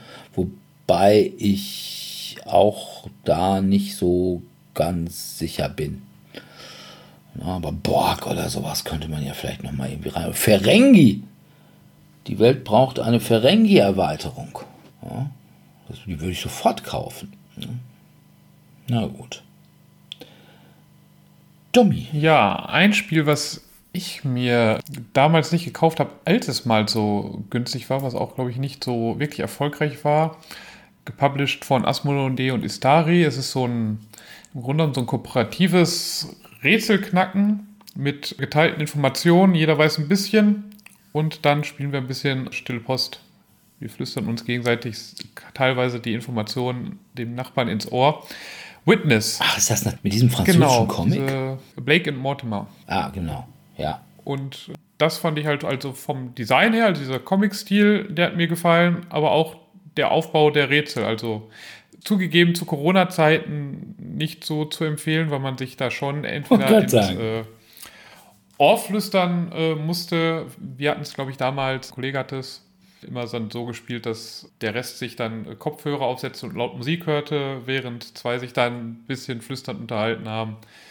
Was dann ja auch ein bisschen Corona-konformer wäre, aber da Corona ja auch nicht mehr existiert, fühlt kann man das ja jetzt dann auch wieder voranbringen und nochmal neue rausbringen. Also ich habe es leider damals verpasst, aber ich finde es weiterhin eigentlich ein sehr schönes Rätselspiel und vielleicht kann man ja auch dann nochmal ein paar weitere Fälle dann dazu packen. Wobei da schon, glaube ich, ja. schon einige dabei waren, auch schon im Grundspiel. Aber wenn viel gut ist, kann mehr nicht schlecht sein, ne? Ja. Und man muss ja auch sagen, das Ohr ist ja jetzt nicht der Hauptinfektionsweg. bei Atemwegserkrankungen. Ja. ja. Also ich weiß, dass es das gibt und ich weiß, dass das mit Flüstern ist, ja. aber in Anbetracht der Tatsache, dass ich allgemein nicht der Freund davon bin, dass mir irgendeiner warm ins Ohr säuselt. Ja, wie gesagt, du, es ist dann natürlich schwierig, dass es dann so spielt, aber wir haben es damals halt so gespielt, dass die anderen beiden, man spielt halt immer zu viert, das heißt immer zwei hatten dann immer laut Musik auf ihren Kopfhörern, auf und dann musste man nicht ganz so nah und reichte dann auch einfach so einen Flüsterton einzusetzen und ähm, ja, aber insgesamt ist mir das zu viel menschliche Nähe. Okay. Ja, dann, dann kann, kann ich da dir leider ich nicht kein, helfen. Da bin ich kein Freund von. Aber nett gestaltetes äh, Design und ganz nette Rätsel. Ne? Also jetzt nicht die komplexesten Rätsel, weil es geht ja einfach dann darum, in kurzer Zeit Informationen, die man sich dann merken muss, zu verteilen. Aber durchaus teilweise auch anspruchsvoll. Ja. Ja, ich habe auch noch ein Spiel, was ich zwar in der Grundbox habe, wo ich aber super gerne noch ein paar Erweiterungen zu hätte, um möglicherweise mal eine Erweiterung, dass man es auch sinnig zu mehreren spielen kann. Da müsste man allerdings tatsächlich noch ein bisschen was irgendwie umdesignen. Und zwar mag ich zwar nicht menschliche Nähe, was ich aber mag, sind großartige Piratenspiele. Und eines der großartigsten Piratenspiele ist meines Erachtens Rum and Bones. Was so richtig, aber so, weiß jetzt nicht so Piraten, wie sie wirklich waren, so Sir Francis Drake oder so, sondern mit undoden Piraten und so, halt so Pirates of the Caribbean Piraten. Und ja, ich habe die Grundbox und das Spiel ist super. Also insbesondere so mit Jugendlichen oder so, die haben da mächtig viel Spaß. Das ist halt eben irgendwie dieses, ja, man hat unglaublich viele Minions, die dann irgendwie stur auf die andere Seite rennen und eigentlich nur äh, wie Schlachtvieh sind. Und du hast so ein paar Charaktermodelle, mit denen du tatsächlich was machen kannst.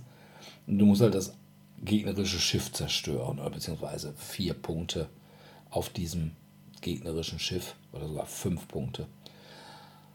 Und ja, das ist super. Und ich hätte so gerne auch noch andere, auch die Miniaturen dazu waren halt großartig. Das ist rausgekommen bei Cool Mini or Not.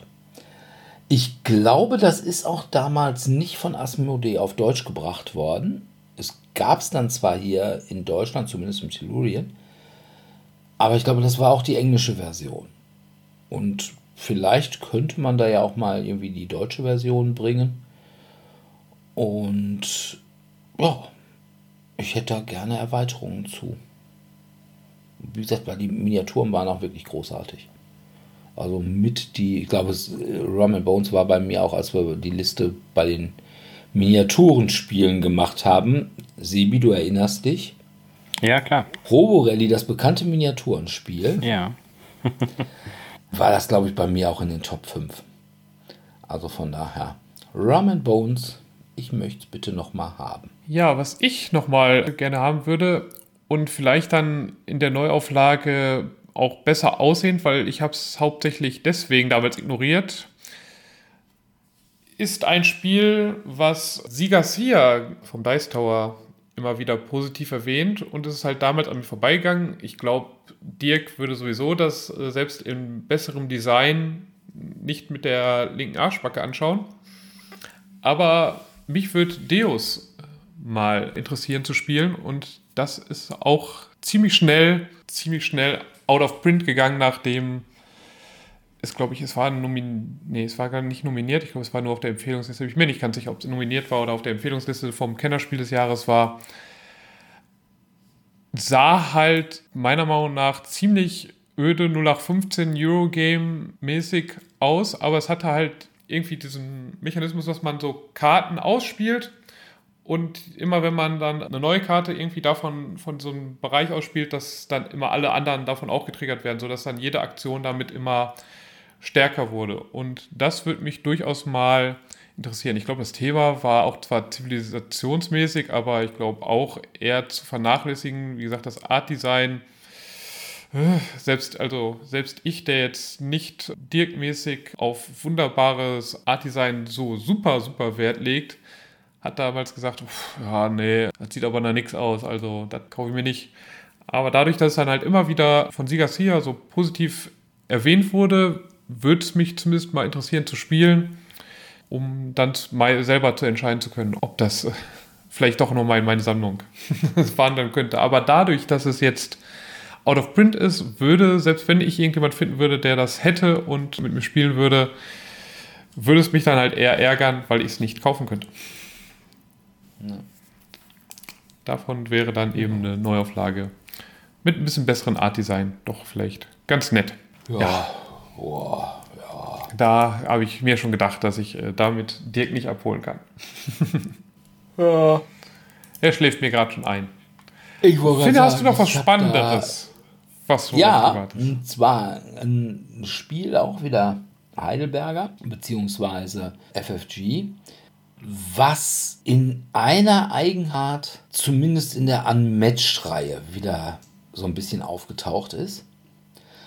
Aber ich fand halt auch das ursprüngliche Spiel richtig gut. Und zwar das Spiel Tannhäuser. Das ist ein Spiel, wo ich auch relativ viele Erweiterungen zu habe.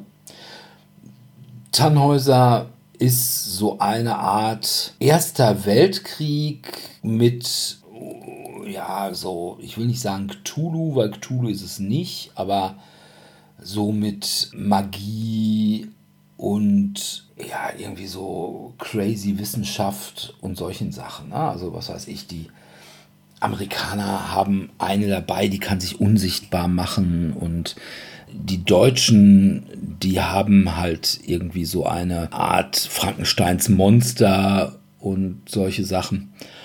Und man hatte das ganze Spielfeld war halt eben voll mit diesen Kreisen, die halt aufgrund ihrer Einfärbung angaben, welche Sichtlinien du hattest. Also du konntest immer im Fernkampf all das angreifen, was die gleiche Farbe hatte wie dein Kreis. Und es gab dann eben auch Kreise, die jetzt mehrere Bereiche einsehen konnten, die hatten dann noch mehrere Farben. Und das Spiel litt ein bisschen darunter, dass die ersten Regeln nicht so ganz ausgereift waren. Dann hat FFG neue Regeln gebracht und die Erweiterungen zu den neuen Regeln. Die neuen Regeln konntest du dir aber nur so irgendwie selber ausdrucken oder sowas. Und was ich auch nicht so richtig gut fand, es war also kein wirkliches, wir machen jetzt das Spiel auf und spielen los, sondern du konntest dir deine Charaktere auch so ein bisschen selbst zusammenbauen, dass du ihnen zum Beispiel irgendwie so andere Waffensets oder Eigenschaftssets oder sowas gabst. Und das finde ich für so ein Spiel eigentlich ein bisschen zu kompliziert. Also da brauchst du dann wieder schon zu viel Investment. Eigentlich musst du sagen, okay, der Charakter kann das, der Charakter kann das und das sind deine und jetzt spiel los. Und das hat man hier nicht gemacht. Man hat das echt ein bisschen verkompliziert. Man hat dann auch irgendwie relativ viele Erweiterungen rausgebracht. Also in der Grundbox waren eben Deutsche und Amerikaner. Und dazu gab es dann eben auch noch weitere zusätzliche Figuren. Also die Erweiterungen waren meistens dann irgendwelche zusätzlichen Figuren, eben wie dieser Frankenstein. Oder ich glaube, der heißt sogar, dies, glaube ich, sogar Frank Stein. Und eben diese Tante, die sich da unsichtbar machen konnte. Dann gab es noch die Russen, das war so eine Big Box-Erweiterung. Die waren dann so ein bisschen magischer, so mit Rasputin und irgendwelchen Winterhexen und solchen Geschichten. Und dann gab es noch Japaner. Die Japaner hatten gar keine Grundbox mehr. Das war nur irgendwie zusätzliches Regelbuch und dann einzelne Miniaturenboxen. Und wie gesagt, ich habe da schon eine ganze Menge von, aber ich habe sie nicht alle. Und ich hätte sie gerne alle. Das Problem ist, dass die mittlerweile auch nur scheißen teuer sind. Und dass das eben ein Spiel ist, was du nicht einfach mal so am Spieleabend mitbringst und sagst, pass mal auf, ich gleich mal eben gerade die Regeln und dann spielen wir los sondern das ist dann schon ein bisschen komplizierter, wenn du dann so quasi vorher deine, in Anführungsstrichen, Armee oder deinen Trupp irgendwie selber zusammenbauen musst. Das ein bisschen überarbeitet und als Neuauflage wäre ich ein sehr großer Freund von, zumal ich das Thema, ich bin ja durchaus ein großer Freund von diesen Weird Dieselpunk, nennt man das, glaube ich. Also nicht Steampunk, sondern 20 Jahre später oder 30 Jahre später. Von daher könnte man mal wieder neu machen, Tannhäuser. Oder wie es der Amerikaner dort, Tannhauser. Ja, ich habe es, glaube ich, damals nicht gespielt. Also es war mal in diesem Einflusskreis, wo man es hätte spielen können, hat es sich dann auch nicht gekauft. Aber es war jetzt auch nicht irgendwie, dass ich gedacht habe, oh, das brauche ich unbedingt. Aber ja, vielleicht wird es dann. Also, wenn es doch da nochmal aufgelegt wird, weil du ja jetzt den Verlegen das nochmal zugeflüstert hast, wäre ich durchaus bereit, das mitzuspielen. Ja. Ja, das letzte Spiel, was ich noch gerne spielen würde, nicht habe und deswegen ganz gut fände, dass es nochmal aufgelegt werden würde, wäre ein älteres CGI-Spiel. Nämlich, weil ich es vom Thema her lustig finde, der Club der Verschwender. Trucker. Nee. der Club der Verschwender quasi Geld machen, nur andersrum. Ich möchte mein Geld ah, okay. loswerden. Und das finde ich vom Thema her ganz witzig und sah mir auch so vom Spieldesign ganz lustig aus, dass ich halt gucken muss, dass ich immer möglichst sinnlos, möglichst viel Geld ausgebe. Halte ich für ein ganz witziges Thema und von daher, das würde ich gerne nochmal spielen und hätte daher gerne eine Neuauflage. Ich glaube, es gab noch der letzte Wille, glaube ich, war der Vorgänger davon. Ich glaube, auch den kann man nicht mehr kaufen. Ich glaube, das war doch sogar ein biederes Kosmos-Spiel oder irgendwie so, ne? Der letzte Wille. Oder vertue ich mich da? Ich meine, es war das dann auch so ein CGI war, glaube ich, von. Aber da kann ich mich vertun. Frag mich, bei solchen Spielen frag mich nicht. ich weiß nur, dass es irgendwie das Thema war, wie dieser Film mit Eddie Murphy und Dan Aykroyd. Wie hieß der denn nochmal? Ja, ich komme auch nicht drauf. Aber das Großartiger wäre Film. jetzt noch das letzte, was ich nicht habe und gerne hätte. Ansonsten, ich fände jetzt, also ich möchte jetzt zu den anderen Spielen, die ich jetzt dann noch so ein bisschen auf der Liste hatte, weil ich sie habe und auch in einer für mich guten Form habe, ist es mir dann auch nicht ganz so wichtig, ob die nochmal aufgelegt werden. Hatte ich noch Fury of Dracula und The Grizzled bzw. Le Poilu. Das glaube ich auch nicht Gibt es hier in beide nicht mehr? Ähm, ich meine nicht. Also, ist, meine ich Weil Fury of Dracula ist doch. Dann zu ähm, gegangen, oder? Oder nicht zu. Wollte gerade sagen. Aber das ist ja irgendwie nach dem Games Workshop quasi die Verträge mit FFG hat auslaufen lassen. Da konnte dann FFG also auch die ganzen ursprünglich mal bei Games Workshop oder mit Games Workshop Lizenzen versehenen Spiele, also auch irgendwie Chaos in der alten Welt ja. und solche Sachen. Und eben auch Fury of Dracula, weil das ein äh, altes GW-Spiel war, konnten die halt nicht mehr machen. Und das war ja damals dann die dritte Auflage. Und dann ist die dritte Auflage ja direkt. Zu vierten geworden. Ja, genau. Und, aber dritte und vierte Auflage, die unterscheiden sich halt irgendwie überhaupt genau. nicht. Aber wie gesagt, also ich habe jetzt auch nochmal nachgeschaut. Also bei Amazon finde ich noch für 60 Euro die italienische und die französische Ausgabe. Aber ah, okay. ähm, keine deutsche Ausgabe mehr. Ja. Also ich habe noch drei Spiele, ja, von denen ich auch nur eins nicht habe. Ich fange mal wieder an mit einem, was ich habe, wo ich auch tatsächlich sämtliche deutsche Erweiterungen von habe. Das ist ein Deckbilder und zwar ist es ein etwas anderer Deckbilder. Das ist das Spiel Nightfall. Da geht es halt um Vampire und Werwölfe und irgendwie Vampirjäger. Die Thematik, ja, äh, wird im Wesentlichen nur, also äh, die Thematik ist die gleiche wie zum Beispiel beim Star Rams oder so. Ne, das ist halt die Bilder auf den Karten, das ist das Thema. Ansonsten hast du irgendwie wild zusammengewürfelte Decks aus Vampiren, Vampirjägern und Werwölfen, die wahrscheinlich irgendwie im Leben nicht zusammen unter eine Decke, geschweige denn in einem Deck zusammenleben wollen würden. Egal. Aber es ist ein super Deckbilder, weil er hat eben diese Sache, du spielst Karten die anderen können Karten spielen, die da sind immer so Farbpunkte in den Ecken und damit kannst du so Ketten bilden. So, und du spielst eine Karte und die anderen können jetzt Karten spielen, die in dieser Kette quasi von diesen Farbpunkten da dran passen. Und das Problem ist, du spielst, wenn du derjenige bist, der, der aufspielen muss quasi, dann spielen alle in der Rundenreihenfolge ihre Karten aus, die angekettet werden können. Abgearbeitet werden sie aber in der umgekehrten Reihenfolge. Das heißt, derjenige, der als erstes gespielt hat, also der quasi eine Karte spielen konnte, der ist als letzter dran mit seinen Karteneffekten. Das heißt, es kann sein, dass dann möglicherweise die Karteneffekte, die du dir gedacht hast, die jetzt ziemlich super wären, wenn du sie durch diese Karte, die du da spielst, auslösen könntest, die überhaupt gar nicht mehr möglich sind. Aufgrund irgendwelcher Sachen, die vorher dann passiert sind. Und das ist eigentlich ein netter Twist. Und von diesem Spiel gab es auf Englisch massenweise Erweiterungen. Auf Deutsch gab es nur zwei Erweiterungen. Die habe ich zwar auch beide. Und ich gebe auch zu, dass ich es noch nicht so häufig gespielt habe, weil es ist schon für einen Deckbilder relativ komplex. Also es ist nicht irgendwie so, weiß ich nicht, in Dominion oder auch in Star Realms, wo du ja wirklich die Regeln in fünf Minuten erklären kannst. Also es ist dann schon ein bisschen komplexer.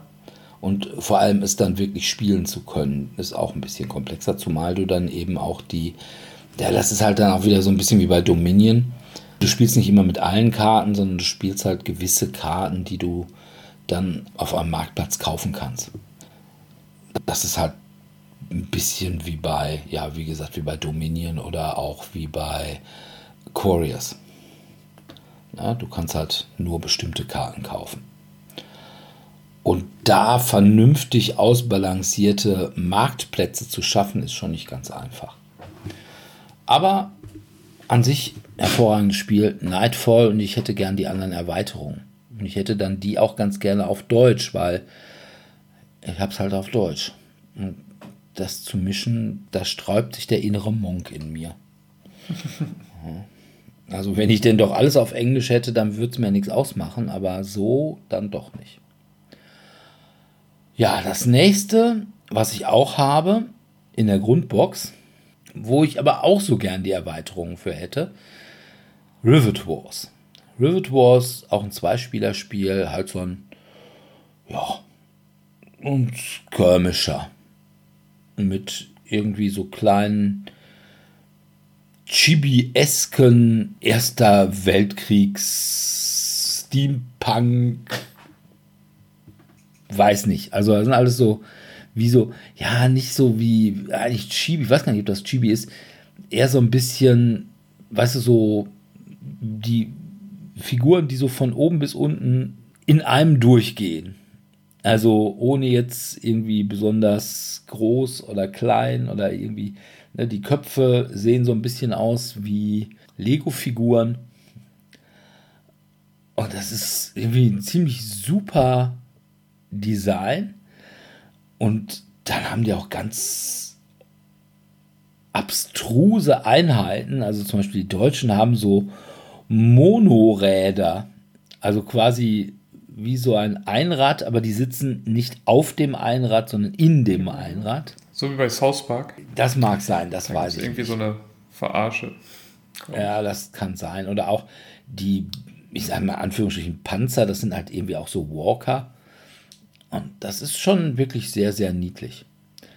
Und da gab es auch Erweiterungen für zum Beispiel irgendwie mit, mit Flugzeugen. Aber die hatte ich alle nicht. Und die waren auch nie auf Deutsch, glaube ich, zu kriegen. Wobei ich da nicht ganz sicher bin. Aber mittlerweile kriege sie halt überhaupt nicht mehr. Und ich möchte sie bitte haben. Von daher Rivet Wars bitte nochmal neu. Das war auch eins der frühen Cool Minion Spiele. Dann ein Spiel, was ich auch habe. Oder beziehungsweise wo ich Dinge von habe. Auch ein Spiel, was damals bei FFG rausgekommen ist ursprünglich mal. Dann ist es rausgekommen bei Battlefront. Also ist also quasi von FFG weggegangen und dann nach Battlefront. Und das Problem, was glaube ich dieses Spiel hatte, war sein Autor. Es geht um das Spiel Dust Tactics von Paolo Parente. Jetzt wird man mir sagen, das Tactics, das gibt es doch immer noch. Ja, es gibt noch das Tactics 1947. Das Tactics 1947 ist, glaube ich, heißt jetzt auch mittlerweile Parente Games oder so. Also Paolo Parente hat da jetzt einen eigenen Verlag aufgemacht. Das heißt, man hat irgendwie nur noch sehr schwer die Möglichkeit, an die Sachen ranzukommen. Vor allem gibt es keine Grundboxen mehr. Ne? Das war wirklich das Gute an der ersten, aber auch an der zweiten FFG Grundbox. Du kriegtest da echt eine Menge Bang for your buck. Also das Tactics ist halt auch ein Spiel in einem fiktiven Zweiten Weltkrieg. Also der Zweite Weltkrieg fing an wie in unserer Welt. Allerdings war die Operation Walküre erfolgreich. Das heißt, das Attentat auf Hitler war erfolgreich. Allerdings hat man dann auch ein besonderes Element entdeckt. Ich glaube, Vril hieß das. Und mit diesem Vril konnte man alle möglichen Sachen, insbesondere so Kampfläufer, antreiben. Und bei den Deutschen, ne, die Deutschen sind ja immer irgendwie so ein bisschen düsterer als die Amerikaner. Die Amerikaner machen echt viel so mit Laser und so. Und die Deutschen machen sehr viel mehr so mit dunkler Magie. Also die Deutschen haben dann auch irgendwelche Zombie-Einheiten oder super cool Kampfaffen. Also Kampfgorillas. Und ja, man hat dann eben so Kampfläufer, die dann teilweise auch irgendwelche Laserkanonen haben und sowas. Also, wie gesagt, wir sind mittlerweile im Jahr 1947, der Weltkrieg geht super weiter und ist dann mal so richtig weird geworden. Und mittlerweile gibt es bei diesem Paolo Parente sogar tatsächlich eine Cthulhu-Fraktion. Und ich hätte gerne, dass es wieder beim vernünftigen Verlag, also irgendwie bei Asmodee wieder landet. dass man es wieder vernünftig kriegt und zwar auch zu vernünftigen Preisen. Ja, dass die Preise nicht mehr so sind wie damals, was ich nicht, 2014 oder 15, das ist mir auch klar. Also insbesondere diese Panzer, die waren teilweise richtig groß und dafür relativ preiswert. Also waren so, überhaupt die Modelle, die waren so super geil. Das war schon echt gut gemacht. Also was das Modelldesign anging, da konnte Paolo Parente durchaus was. Er war halt nur ein lausiger Geschäftsmann. Ja, von daher, bitte Paolo, geh mal in dich. Ne, und frag dich, ob du jetzt mit deinem Das Tactics 1947 wirklich mehr Geld machst, als du damals mit der Kooperation mit FFG und von mir aus sogar mit der mit Battlefront gemacht hast.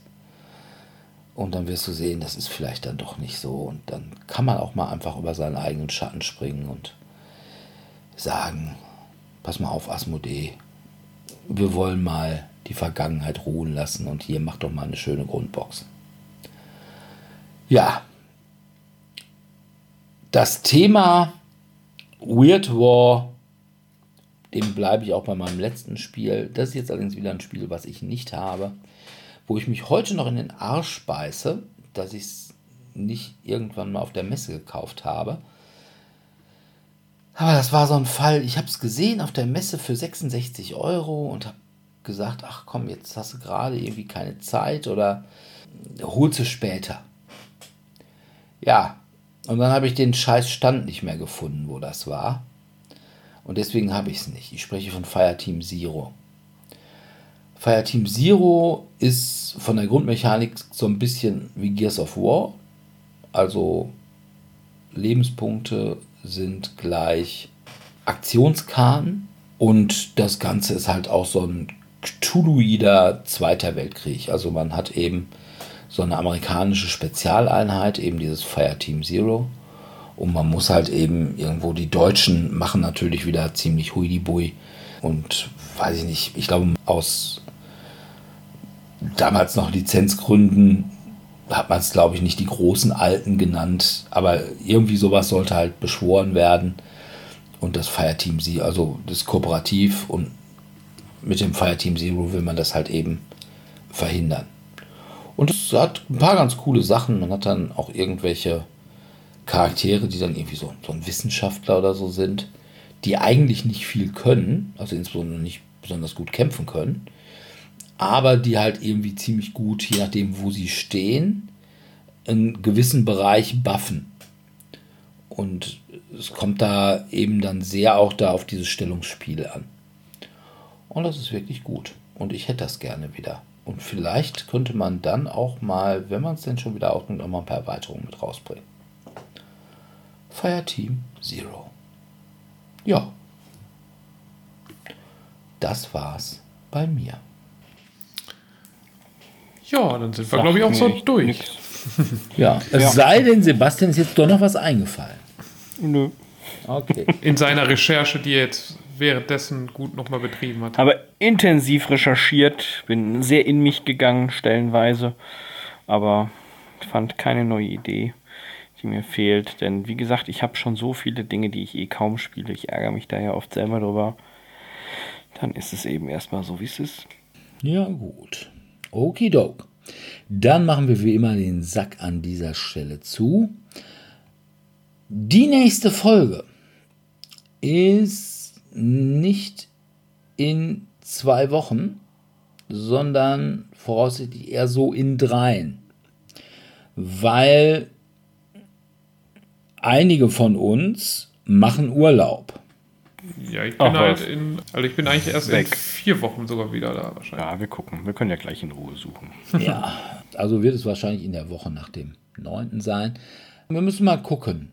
Es kann sein, dass wir da Gäste haben. Wenn nicht, nehmen wir irgendein anderes Thema. Aber so wie es aussieht, könnte es ganz gut sein, dass wir da Gäste haben und dann über Kriminalspiele sprechen. Aber schauen wir mal. Am 9. jetzt. Ja, bis dahin bedanken wir uns natürlich wieder bei unseren Zuhörern fürs Zuhören. Und wenn ihr mit uns spielen wollt, dann könnt ihr das mittwochs im Tellurien in Dortmund-Eichlinghofen. Und wir würden uns natürlich freuen, wenn ihr kommentiert, wenn ihr uns bei dem Podcatcher eures Vertrauens liked oder mit Sternen oder mit was auch immer beschmeißt oder bei Spotify oder bei iTunes und uns bei Facebook liked und überhaupt uns über den grünen Klee lobt und unser Lobpreis sinkt. Ja, wir hoffen dann, euch in zwei Wochen wieder als Hörer dabei zu haben und bis dahin verbleiben wir mit einem freundlichen Tschüss. Ciao, ciao. Tschüss.